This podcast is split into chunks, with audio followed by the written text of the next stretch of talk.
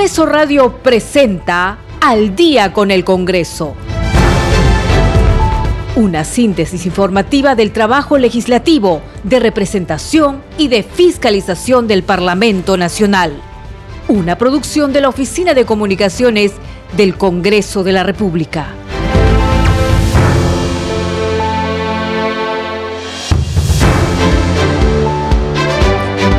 Buenas noches amigos, bienvenidos. Esto es Al día con el Congreso. Les saluda Perla Villanueva. En los controles se encuentra Franco Roldán y Rafael Cifuentes. De inmediato, vamos con nuestros titulares. Como parte de la campaña Unidos contra el Frío, la presidenta del Congreso de la República, Mari Carmen Alba Prieto, llegó al asentamiento humano Ficus del Pedregal, en el distrito de Villa María del Triunfo. La titular del legislativo hizo un llamado al jefe del Estado, Pedro Castillo Terrones, a colaborar con las investigaciones preliminares que ha iniciado el Ministerio Público por el presunto delito de conformar una organización criminal junto al ex ministro de Transportes y Comunicaciones, Juan Silva. El Pleno del Congreso sesionará mañana miércoles 1 de junio a partir de las 2 y 45 minutos de la tarde, mientras el jueves la representación nacional se reunirá a partir de las 10 de la mañana. En la agenda del Pleno se encuentra el proyecto de ley para garantizar la reactivación de proyectos de inversión paralizados, así como el que propone fortalecer la normativa anticorrupción referida a las personas jurídicas. Además, la iniciativa para acceder de manera excepcional a una segunda reprogramación de los créditos garantizados con el programa Reactiva Perú, también la autógrafa observada por el presidente de la República para promover el empleo de jóvenes técnicos y profesionales en la administración pública. Y el predictamen de reforma constitucional que propone restablecer la bicameralidad en el Congreso de la República se debatirá mañana miércoles 1 de junio en la Comisión de Constitución. Las niñas, niños y adolescentes deben ser protegidos de cualquier tipo de violencia que nadie les quite la sonrisa e inocencia.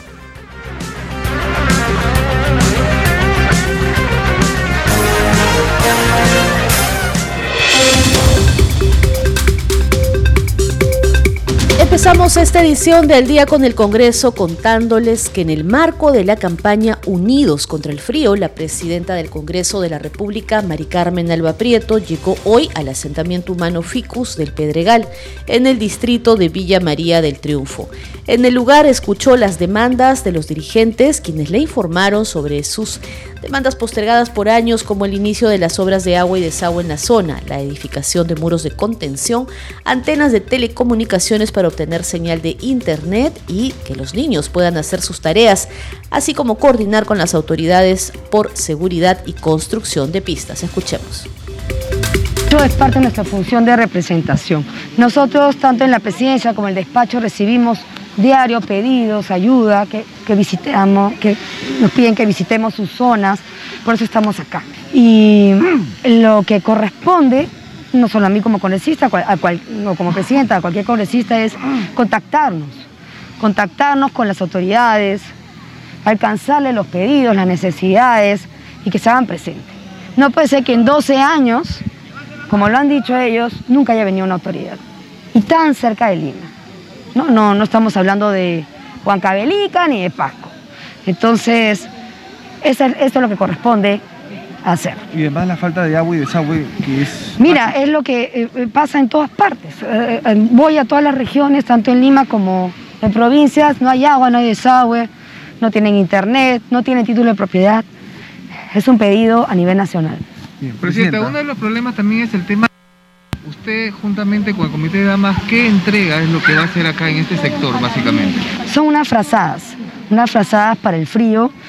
Eh, como saben, nosotros hemos empezado este año a hacer en la semana de representación eh, campañas conjuntas con los 130 congresistas. El primero fue colegios en emergencia, porque se venían los colegios y queríamos saber cómo estaban, están habilitados para recibir a, nos, a nuestros niños. Y eso fue lo que hicimos encontrábamos, fiscalizábamos y le pasábamos esa información al PONIET y al Minedo. La segunda campaña ha sido seguridad en emergencia. Igual, las comisarías con qué cuentan, cuentan con, eh, con patrulleros, con cuantos policías, en fin, todas las cámaras de seguridad Y ahora que ya se viene el friaje, estamos eh, viendo el tema de unidos contra el frío. ¿no? Y así vamos a hacer hasta que, bueno, por lo menos hasta que termine yo mi, presidencia, que ya falta muy poco.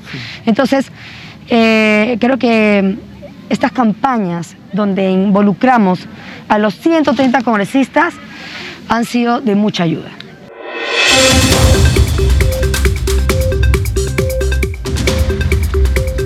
En otro momento, la presidenta del Congreso hizo un llamado al jefe del Estado, Pedro Castillo Terrones, a colaborar con las investigaciones preliminares que ha abierto el Ministerio Público por el presunto delito de ser parte de una organización criminal, junto al exministro de Transportes y Comunicaciones, Juan Silva Villegas.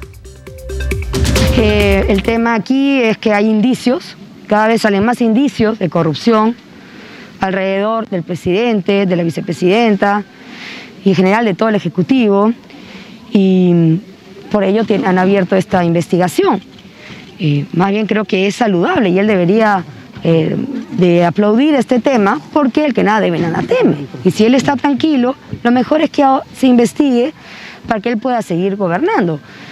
Eh, él debería y debe colaborar con esas investigaciones, no, no rehuir, eh, dar la información que debe, asistir a em, los interrogatorios, diligencias, audiencias, tiene que hacerlo.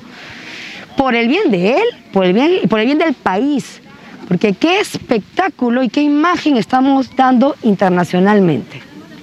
Es muy lamentable lo que estamos pasando. Presidenta, ¿cómo están los ánimos en el Congreso en cuanto al ministro de Agricultura? Bueno, ayer nos hemos enterado como todos que ha estado preso, sabíamos que era parlamentario andino, eh, pero lamentablemente mm, no sabíamos su CV y ahora también ha salido una información que su declaración jurada no había puesto estos procesos que tenía. Y lo que nos preocupa es que no tiene experiencia en el sector, además de su CV, que no es muy limpio, la experiencia en el sector en un momento en que efectivamente internacionalmente vamos a tener esta hambruna. Y yo he estado, te cuento, que he estado ahora en, en Chiclayo me he reunido con la comisión, comité de usuarios agrarios y todos están desesperados por, sus cosechas, están desesperados porque no tiene fertilizantes, uria, están desesperados porque no los reciben, no los recibí el anterior, eh, eh, no sé cómo será ahora, y es lamentable, porque sabemos que nuestro, nuestro país es un país agricultor y de pequeños agricultores, que son los que más necesitan. Hay agricultura familiar. Y como lo he dicho, hemos aprobado nueve proyectos de ley, no se han reglamentado hasta el día de hoy y desde el año pasado. Entonces, que se pongan a trabajar, ¿no? Que ahí esté el ministro que saque esos reglamentos para que puedan aplicarse y ayudar a la gente, porque esas es, las normas que hemos aprobado son para los pequeños agricultores, los que más lo necesitan. En la misma actividad, la titular del legislativo lamentó la frase del mandatario Pedro Castillo brindada el fin de semana. Dijo que no es culpa del pueblo, sino del gobierno que no haya actualmente oportunidades de trabajo en el país. Presidente, acabamos de escuchar a, los, pobladores de esta zona también bastante molestos con esta frase desafortunada del presidente llamarlos ociosos. Entendemos que usted también comulga con este malestar. Bueno, yo la verdad no tendría, yo les pido disculpas realmente porque es una vergüenza que, llamen a los peruanos ociosos. Eh, que no hayan oportunidades de trabajo, porque este gobierno no hace nada para reactivar la economía o para que vengan las inversiones privadas, que solamente con la inversión privada va a haber trabajo, es culpa del gobierno, no es culpa del pueblo. El pueblo sabemos que en la pandemia, que nos encerraron, hacía malabares para poder conseguir el día a día. Nuestra economía es informal el 70%, y ahora ya el 80% es informal.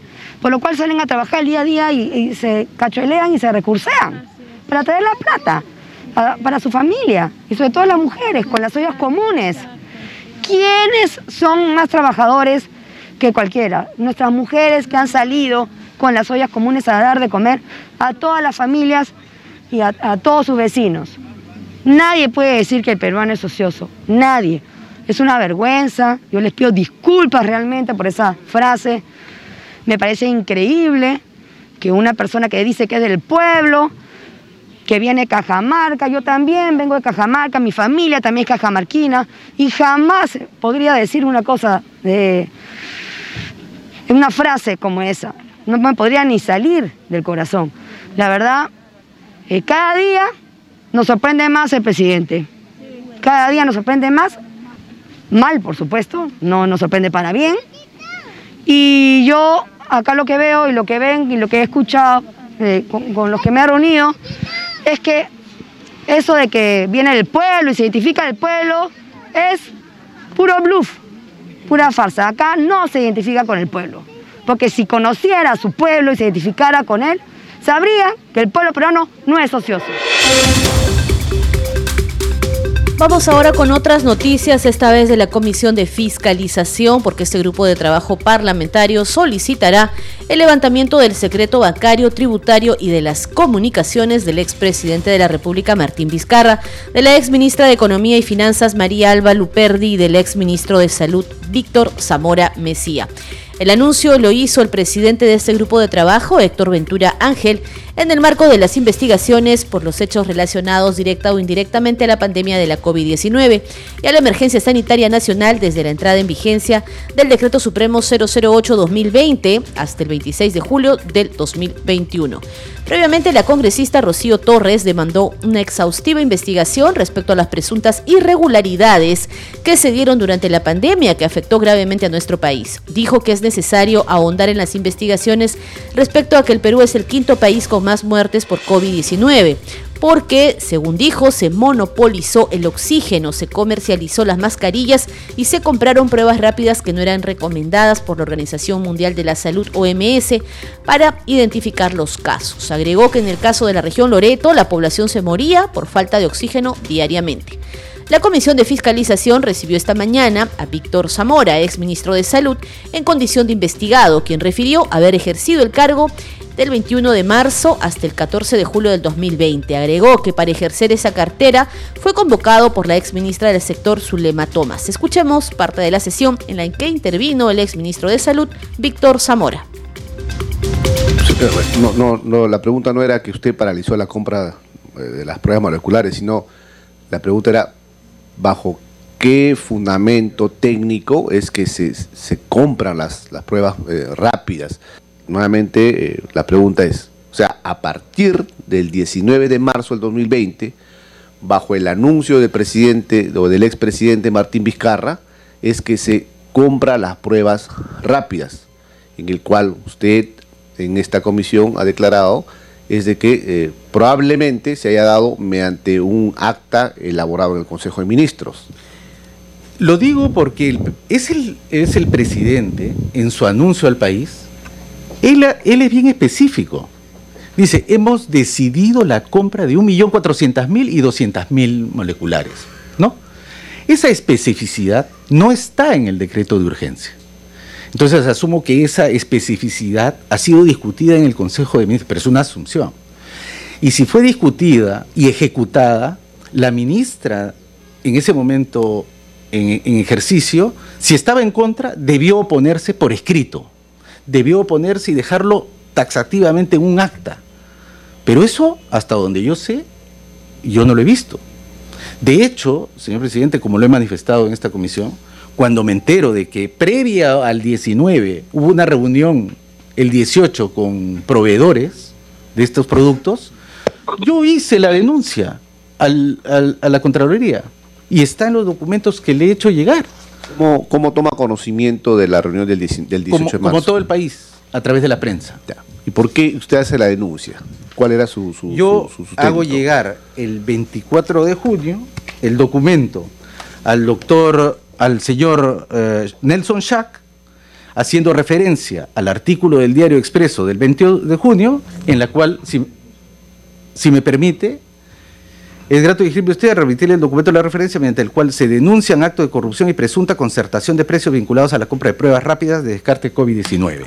Al respecto, considerando la gravedad de los hechos denunciados, más aún en el marco de la emergencia sanitaria, solicito tenga bien disponer las acciones de control pertinentes a fin de identificar las responsabilidades que correspondan. Firma Víctor Zamora. A continuación, escuchemos parte de la presentación de la expresidenta ejecutiva de E-Salud, Fiorella Molinelli. La compra de oxígeno antes de la promulgación del decreto de urgencia 066-2020, ustedes adjudicaron oxígeno con concentración de 93%. A ver, eh, nosotros nos hemos ceñido eh, siempre a, lo que estaba establecido dentro de eh, la normativa sectorial. ¿Cuál, era, ¿Cuál era el marco normativo? principio, sí. ¿Cuál era el marco normativo? Normalmente era, y aquí voy a hacer la, la precisión porque también lo escuché en la, en la este, reunión anterior, ¿no? Existía esta regulación controversial ¿no? Que, además yo la mencioné públicamente y la, denuncié públicamente, que era la resolución ministerial 062-2010 MINSA de enero del 2010, que se aprobó a través del Petitorio Nacional Único de Medicamentos Esenciales, disponiendo que el oxígeno eh, era para uso medicinal y debería tener una concentración entre el 99 y el 100%. ¿no? Esta decisión eh, afectó el comportamiento del mercado, no podíamos eh, comprar hasta ese entonces, por ejemplo, las plantas generadoras de oxígeno y provocó la exclusión de algunos proveedores y tecnologías de obtención y, generando este oligopolio ¿no? o este casi monopolio que existía. Este problema emergió claramente al llegar la, la pandemia y reveló estas debilidades del sistema de salud. Eh, creo que allí el Congreso cumplió una, una, labor fundamental porque a través del Congreso se logró levantar esta medida o, esta resolución ministerial que nos obligaba a comprar oxígeno en los niveles de concentración señalados. Ok. Y en otras noticias, congresistas de diferentes bancadas expresaron su malestar por la medida dictada por la Oficina Nacional de Procesos Electorales OMPE, que obliga a los electores a mostrar la constancia de vacunación contra la COVID-19 con las tres dosis para ingresar a los centros de votación en el marco de las próximas elecciones regionales y municipales, incluidas las elecciones internas. Así lo expresaron en la sesión de la Comisión de Constitución y Reglamento. Nuestra compañera Elsa Itur nos amplía la información. Adelante. Gracias por el pase. Integrantes de la Comisión de Constitución calificaron de arbitraria e inconstitucional la resolución de la jefatura de la OMPE que restringe el derecho a sufragio a quienes no tengan sus constancias de vacunación completa.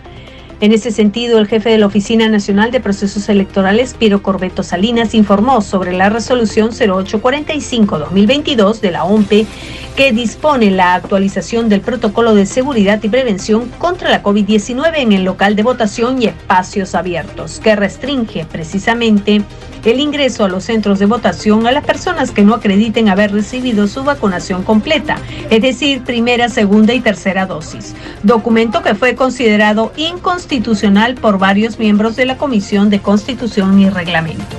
El congresista Alejandro Muñante sostuvo que el artículo 51 de nuestra Carta Magna señala que la Constitución prevalece sobre toda norma legal y sobre las que son de inferior jerarquía. Añadió que el derecho al voto se ejerce solo con el documento nacional de identidad. En esa misma línea se pronunciaron los congresistas Alejandro Cabero y Alejandro Aguinaga, quienes lo consideraron un requisito desproporcionado, por lo que pidieron eliminarlo.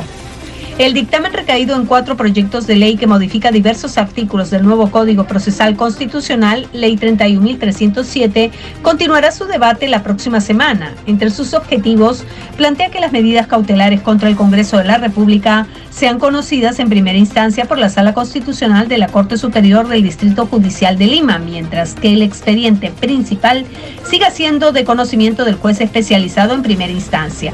También propone incorporar una nueva causal de improcedencia de la demanda de amparo cuando esté dirigida en contra de las funciones de control y fiscalización correspondiente al Poder Legislativo. Además, fueron sustentados tres proyectos de ley referidos a permitir la reelección inmediata de gobernadores regionales y de alcaldes y sobre la incorporación del canon turístico en el presupuesto del sector público. Informó para Congreso Radio El Citurriaga, un Congreso para todos. Gracias a Elsie Turriaga por esa información y hay que destacar además que en la reunión de la Comisión de Constitución el jefe de la OMPE, Piero Corbeto, observó que de acuerdo con la normativa vigente, la entidad se encuentra obligada a solicitar el carnet físico o virtual con las tres dosis de vacunación para ingresar a los locales de votación. Escuchemos su participación. En el decreto 041 del 2022 de la PCM se establece que los residentes mayores de 18 años que ingresen a conglomerados en general, a eventos de instituciones públicas y privadas, tienen que presentar su carnet físico o virtual que acredite haber recibido las tres dosis contra el COVID-19. Ese es el marco que nosotros debemos cumplir, que la OMPRE se encuentra obligada de cumplir y exigir para el ingreso a cualquiera de los locales de votación como también a nuestras oficinas que se presenten necesariamente las tres dosis de la vacuna contra el COVID-19. Por tanto, teniendo este marco general, vigente, regulatorio, no es factible exonerar a los votantes de la obligación de presentar dicha constancia del esquema de vacunación completa con las tres dosis, toda vez que vivimos en un estado de excepción y en el marco de una emergencia nacional sanitaria.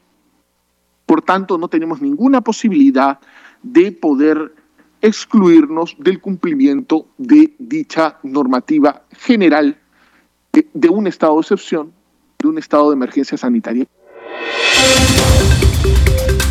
Y a propósito de la Comisión de Constitución, el predictamen de reforma constitucional que propone restablecer la bicameralidad en el Congreso de la República se debatirá mañana miércoles 1 de junio en este grupo de trabajo parlamentario.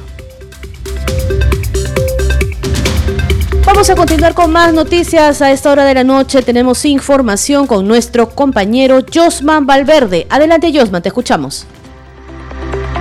Gracias. Así es, el Congreso de la República se ha convertido hoy en escenario que congrega a los presidentes de los consejos regionales eh, del sur del país. Están congregados ellos eh, en el Parlamento Nacional en un encuentro nacional que ha sido inaugurado por la presidenta del Congreso, quien en su discurso ha sido enfática en reafirmar su compromiso o el compromiso de este poder del Estado con las regiones, con su desarrollo.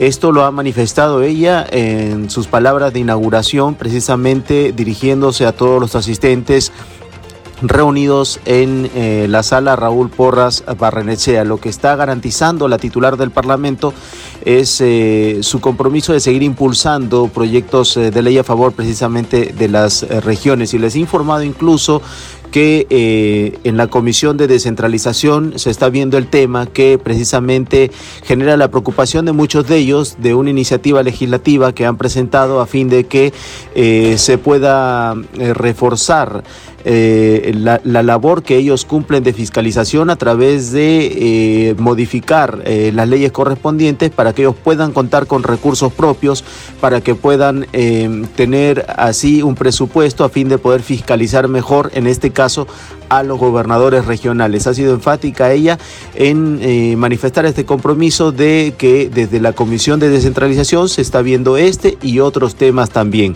Quien estuvo presente en eh, esta eh, inauguración de la, del encuentro ha sido también la titular de la Comisión de eh, descentralización, que es la congresista Norma Yarro, quien ha coincidido con la titular del Parlamento, Mari Carmen Alba, en eh, apoyar este pedido, en este caso de los presidentes de los consejos regionales. Les he informado cómo va el tema, que se encuentra ya eh, debatiéndose en la Comisión de Descentralización y ha contado ya su experiencia en sí como regidora de también haberse encontrado con estas barreras, por ejemplo, cuando quería fiscalizar una autoridad de DIL y solicitaba información, no se le entregaban a tiempo, eh, no le proporcionaban eh, los documentos que ella solicitaba, pero más aún, al no contar con presupuestos, es imposible ir más allá de eh, las indagaciones que inicien. Por ello, coincide en que este tema que están solicitando de manera urgente los consejeros regionales se ha visto en la comisión, ya se está viendo, señala que el 8 de abril entró precisamente dicha iniciativa a su grupo de trabajo que ya eh, se ha iniciado el debate, pero antes se está solicitando eh, la eh, opinión de la presidencia del Consejo de Ministros, del Ministerio de Economía y Finanzas, la Defensoría del Pueblo, entre otros, a fin de que también se incluya esta posición de ellos en, y, y tener así un mejor eh, una mejor ley que pueda beneficiar a estos consejeros regionales que están muy preocupados porque no cuentan, dicen ellos, con estos recursos para poder fiscalizar adecuadamente. Así que el Congreso hoy recibe a estos representantes de diferentes regiones del sur del país, convirtiéndose, como dice la presidenta del Congreso en sus palabras inaugurales, en la casa de todos, en la casa precisamente eh, de todos los peruanos. Es la información que de lo que vino ocurriendo en el Congreso de la República. Vamos a continuar contigo en estudios para el desarrollo de más noticias. Muchísimas gracias a Josman Valverde por esa información.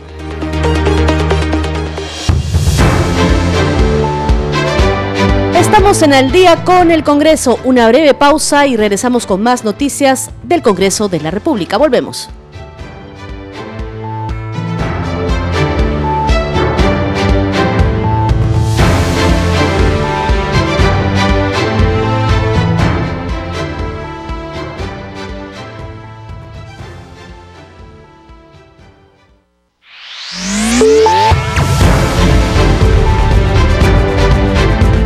Continuamos en Al día con el Congreso. Volvemos con noticias del Congreso de la República. Está con ustedes Perla Villanueva. En los controles se encuentran Franco Roldán y Rafael Cifuentes. Vamos a repasar nuestros titulares. Como parte de la campaña Unidos contra el Frío, la presidenta del Congreso de la República, Mari Carmen Alba Prieto, llegó al asentamiento humano Ficus del Pedregal en el distrito de Villa María del Triunfo. La titular del legislativo hizo un llamado al jefe del Estado, Pedro Castillo, a colaborar con las investigaciones preliminares que ha iniciado el Ministerio Público por el presunto delito de conformar una organización criminal junto al exministro de Transportes y Comunicaciones, Juan Silva. El Pleno del Congreso sesionará mañana miércoles 1 de junio a partir de las 2 y 45 minutos de la tarde, mientras el jueves la representación nacional se reunirá a las 10 de la mañana. En la agenda del Pleno se encuentra el proyecto de ley para garantizar la reactivación de proyectos de inversión paralizados, así como el que propone fortalecer la normativa anticorrupción referida a las personas jurídicas. Además, la iniciativa para acceder de manera excepcional a una segunda reprogramación de los créditos garantizados con el programa Reactiva Perú. También la autógrafa observada por el presidente de la República para promover el empleo de jóvenes técnicos y profesionales en la administración pública y el predictamen de reforma constitucional que propone restablecer la bicameralidad en el Congreso de la República se debatirá mañana miércoles 1 de junio en la Comisión de Constitución.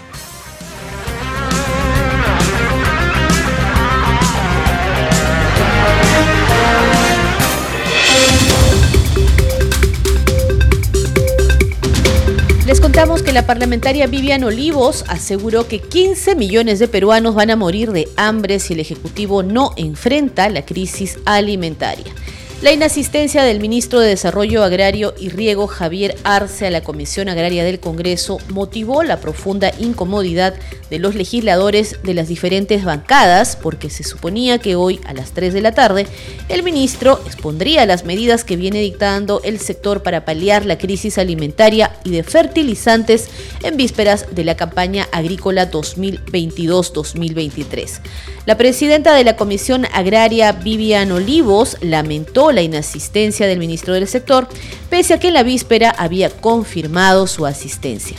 La congresista Olivos informó que se coordinará una nueva fecha para que el ministro de Desarrollo Agrario y Riego se presente ante la comisión dictaminadora.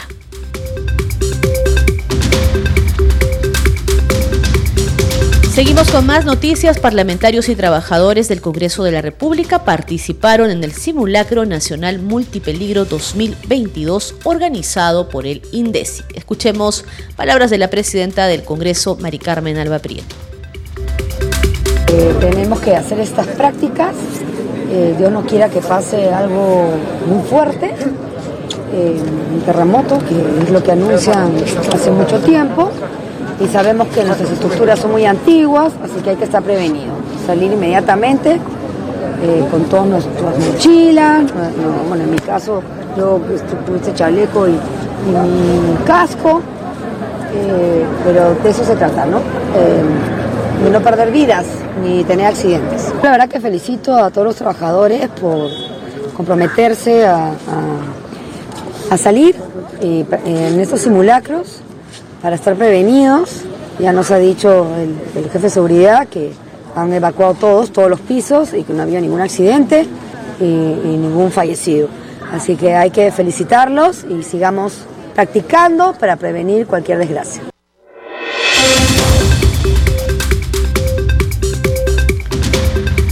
Les contamos ahora que el oficial mayor del Congreso de la República, Hugo Rovira, sostuvo que se están tomando las medidas necesarias para preservar la vida de los periodistas durante su cobertura informativa diaria en Palacio Legislativo, así como también la vida de congresistas y trabajadores en el edificio de este poder del Estado. Escuchemos el diálogo que sostuvo con nuestra compañera Madeleine Montalvo día de ayer se ha tenido la reapertura de la sala de cronistas parlamentarios luego de dos años de verse paralizada. Si bien es cierto, no porque el Congreso de la República la haya cerrado, sino porque todos hemos estado en medio de estas medidas ¿no? de bioseguridad para combatir la pandemia de la COVID-19. Así es. ¿Cómo ha sido esta reapertura y toda esta preparación para abrir las puertas a los diversos colegas de los medios? Sí, hemos reabierto la sala de cronistas, le hemos remodelado, le hemos arreglado, le hemos puesto linda, la verdad, con máquinas eficientes, con fotocopiadoras, eh, con todo, para que puedan trabajar con mucha comodidad los cronistas. Además, hemos terminado de acondicionar la sala de defensores de la democracia que va a ser para las entrevistas que hagan o las conferencias de prensa que hagan los congresistas con los medios de comunicación. Ya lo tenemos todo listo, ha sido un, trabajo arduo y hemos terminado todo esto. ¿no? Desde el día de ayer ellos ya pueden ingresar con sí. normalidad. Claro, tienen que, tienen que ser periodistas acreditados. Acuérdense que esto es un poder del Estado, no es que entra todo el mundo, sino los medios tienen que acreditar a sus eh, eh, profesionales para que vengan acá al Congreso. ¿no? Y con esto vienen por la puerta de Andahuaylas, del Girón Andahuaylas, ingresan, se acreditan, les dan un fotocheck y con eso pueden entrar. Como siempre ha sido, además, esto no es un tema de ahora, esto siempre, siempre ha sido así. Un punto importante ha sido esta información que se brinda también de que aún ellos no pueden ingresar al hall de los pasos perdidos, donde había un backing, ¿no? Eh, que tradicionalmente donde podían transitar. ¿Por qué aún no se puede dar esa libre acceso ¿no? a los diversos eh, hombres y mujeres de prensa? Se entiende que se tiene un informe aún que se está evaluando de eh, la municipalidad. Claro. El informe nos lo han presentado recién el día viernes, ya terminando la tarde lo hemos revisado recién este lunes. Hay varias observaciones en temas de estructura, de seguridad, en temas de eh, señalización, en temas de, electricidad, que estamos tratando de levantar. No es que decidamos que entren todos, ya, ya llegó el informe, entren todos, no. Tenemos que preservar lo más importante, más que la información, es la vida humana. Y sobre esto estamos trabajando para que no haya ningún problema. Los pasos perdidos es un área de, tránsito, de escape para cualquier emergencia. Acabamos de salir de un simulacro y justamente los pasos perdidos sirven para eso. Por eso es que tenemos ahora una sala para conferencias, para entrevistas, no más que los pasos perdidos. En el tema del hemiciclo, que es algo que reclaman mucho los medios de comunicación, eh, ahí parte de las observaciones es en tema de estructura y en tema de seguridad. En el caso de las, de las barandas, bueno, estructura hay que resanar algunos temas que estaban eh, rajados, hay que, hay que resanar paredes, ese tipo de cosas. Y en el tema de seguridad tenemos que poner como una especie de vallas en, las, en, las, en los balcones, ¿no? en las galerías, para evitar que se caigan objetos. Ya tenemos antecedentes, como explicaba ayer en otro medio de comunicación, que hemos tenido como seis incidentes. Una vez se cayó una cámara de televisión al piso, por suerte no le cayó a nadie, ¿no? Eh, ha caído eh, lentes, cámaras fotográficas, teléfonos, inclusive le ha caído esto en las cabezas de los parlamentarios en otras oportunidades que les ha causado hasta heridas, ¿no? que ahora eso no pasó a mayores, ¿no? Entonces lo que se quiere es justamente evitar o que se caiga un periodista de la galería Entonces tenemos que poner vallas, tenemos que poner cintas o micas, estamos evaluando qué vamos a poner, porque eso lo tenemos que coordinar con el INC. Eh, acuérdense que el Congreso también es, una, es patrimonio cultural y no se puede hacer nada que altere el patrimonio a menos que tengamos la autorización del INS. Eso ha sido siempre, ¿no? Sería un poco tal vez irresponsable en estos momentos el tener el ingreso de los periodistas. No, pero por supuesto, nosotros tenemos que tenemos una responsabilidad que es preservar la vida humana, no solamente del periodista, sino también del congresista, no de los trabajadores, de los funcionarios que están también abajo. Entonces, esto tenemos que cuidar y sobre eso estamos trabajando. Hablaba sobre ciertos incidentes en el hemiciclo principal, porque tal vez la ciudadanía en general, los diversos medios de comunicación y colegas periodistas conocen porque ya han realizado un trabajo de prensa en las galerías, ¿no? pero tal vez la ciudadanía no eh, puede conocer que eh, las galerías se encuentran por encima de los congresistas. De los escaños, exactamente. De los escaños, ¿no? Entonces usted comentaba respecto a ciertos incidentes que se han tenido en los últimos años, que serían un total de cuántos? Como seis, pero basta uno. No, basta un incidente que pueda producir un accidente fatal, ¿no? Para tener que evitarlo. O sea, no tenemos que esperar que pase, ¿no? Por eso es que estamos ahora eh, levantando todas las observaciones, tenemos que ver lo que vamos a poner para preservar justamente la vida de los periodistas y de los congresistas. ¿no? Esto sin duda va a tener un tiempo que, que va a tener... Estamos corriendo, eh, eh, ojalá que lo hagamos en un mes ¿no? o menos, ¿no? Estamos apurándonos para hacer todo listo para que ya puedan tener eh, el 100% de seguridad tanto los periodistas como los congresistas. Otro punto importante también es el acceso a estas salas de comisiones ordinarias y comisiones especiales.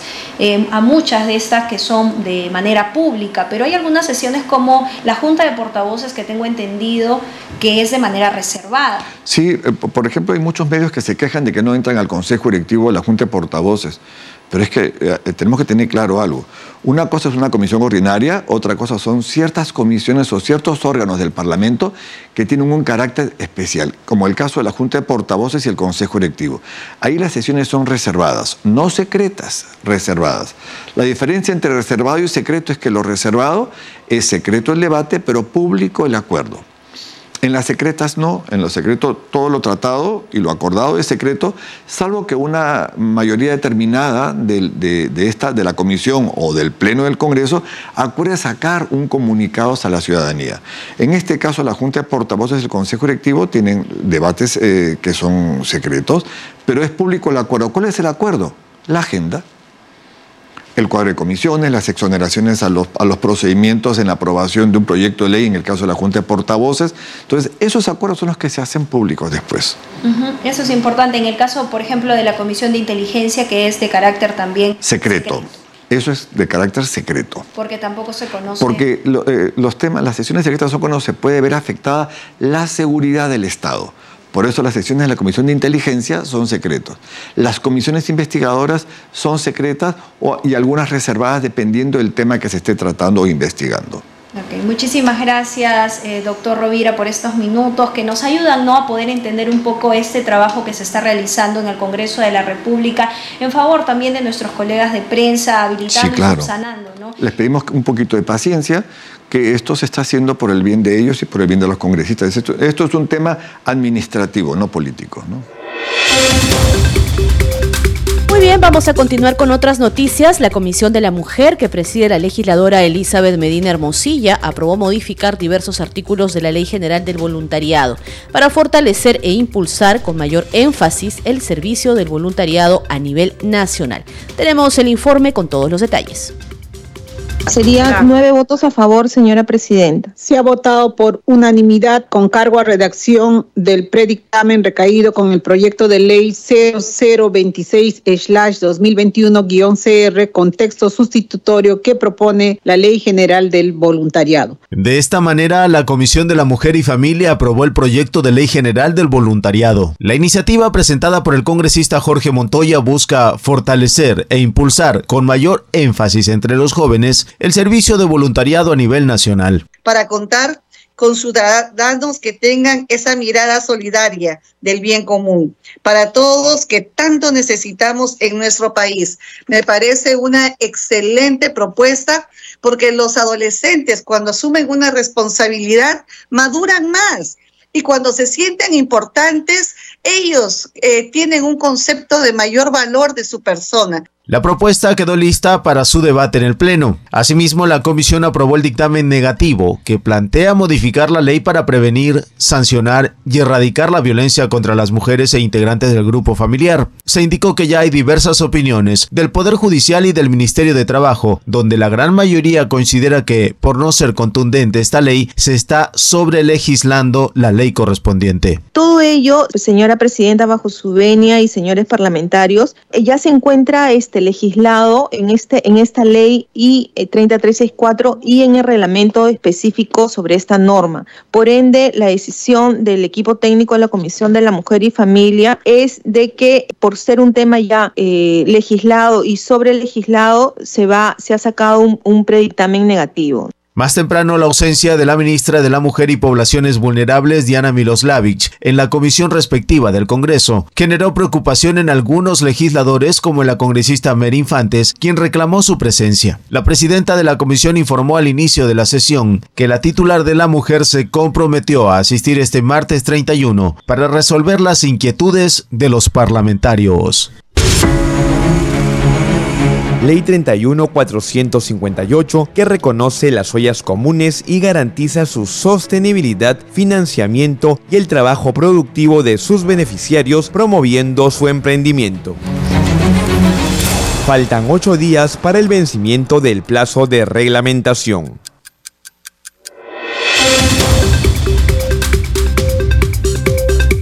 Que cada día que pasa sin que la ley 31458, que reconoce la labor de las ollas comunes a nivel nacional, sea reglamentada por el Poder Ejecutivo, miles de familias de escasos recursos sufren porque no pueden tener el financiamiento estatal que autoriza la norma para asegurar un pan en la mesa. La ley 31458, recordemos, fue impulsada y aprobada por las diferentes fuerzas políticas representadas en el Parlamento Nacional el pasado 8 de abril y se le concedió un plazo de 30 días hábiles al Poder Ejecutivo para que dicte el correspondiente reglamento y de esta manera sus beneficios sean inmediatamente vigentes. Sin embargo, hasta ahora el gobierno sigue sin aprobar el reglamento de la ley, más aún cuando apenas faltan nueve días hábiles para que se vence el plazo concedido al Ministerio de Desarrollo e Inclusión Social con esa finalidad. Nuestro compañero Ricardo Alba Martínez conversó con la autora de esta iniciativa legislativa, la parlamentaria Kira Alcarraz, quien brinda las razones de por qué es tan importante y urgente que el Ejecutivo promulgue esta ley no solamente este proyecto se ha demorado casi nueve meses.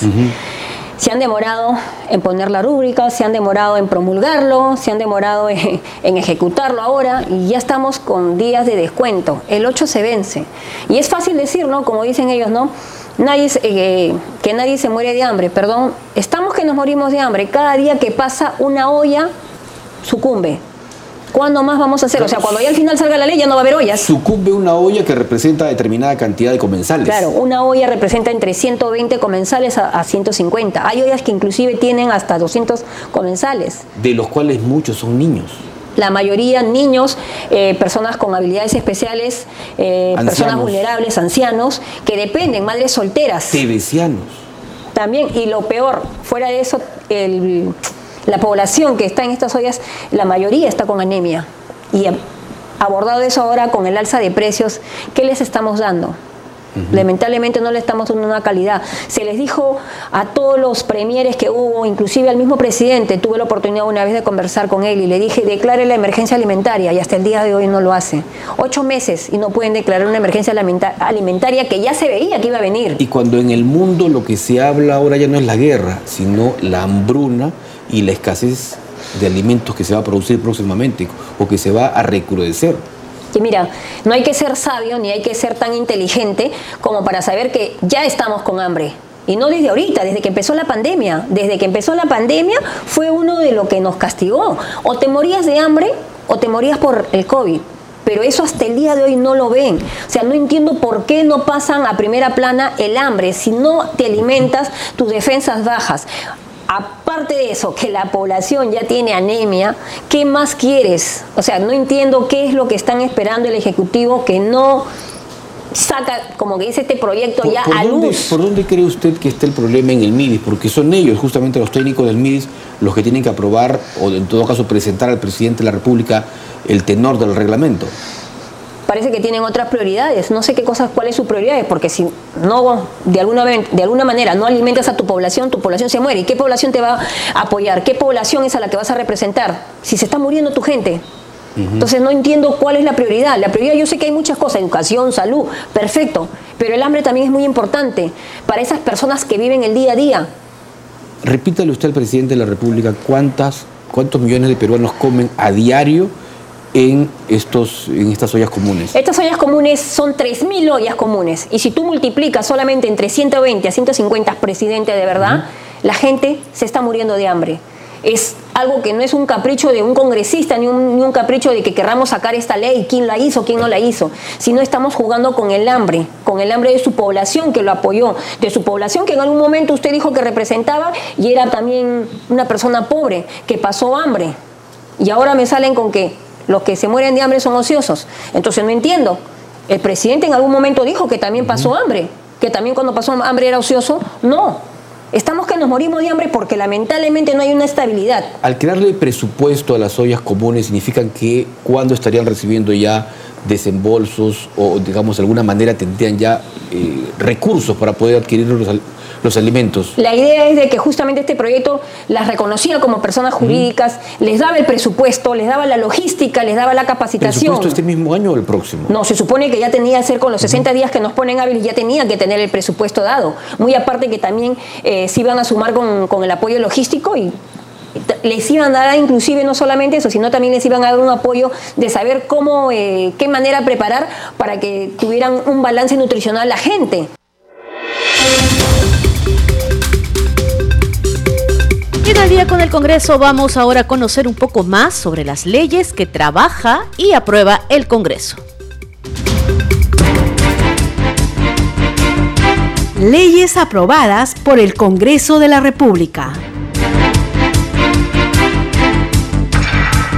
El Congreso aprobó la Ley 31417, que fortalece el Cuerpo General de Bomberos Voluntarios del Perú como parte del Sistema Nacional de Seguridad Ciudadana y regula la Intendencia Nacional de Bomberos, relacionadas con las funciones del Cuerpo General de Bomberos Voluntarios del Perú, edad de pase al retiro de los bomberos activos, beneficios otorgados a los bomberos voluntarios y las causales de vacancia del Intendente General.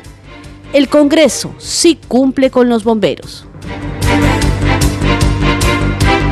Seguiremos informando sobre la labor legislativa del Parlamento Nacional. Leyes aprobadas por el Congreso de la República.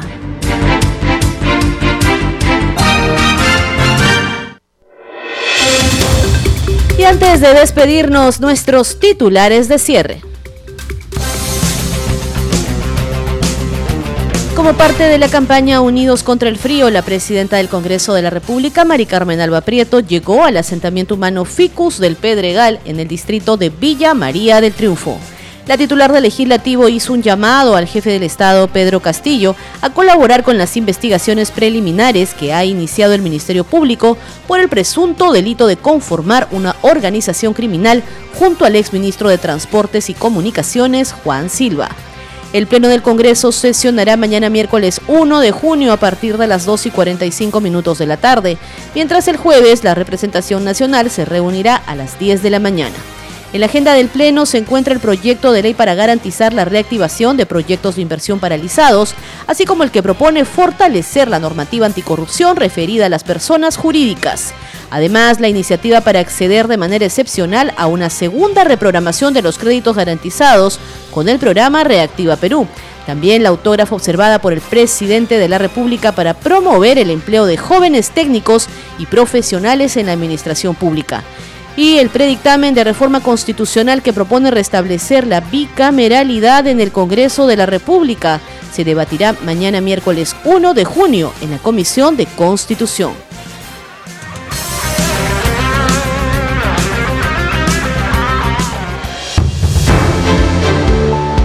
Gracias por su compañía. Estuvo con ustedes en la conducción Perla Villanueva, en los controles Franco Roldán y Rafael Cifuentes. Nos reencontramos mañana a través de la señal de Radio Nacional a partir de las 7 de la noche. Permiso.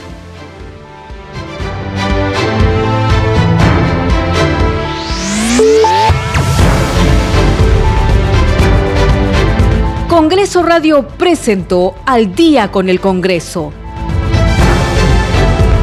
Una síntesis informativa del trabajo legislativo, de representación y de fiscalización del Parlamento Nacional. Una producción de la Oficina de Comunicaciones del Congreso de la República.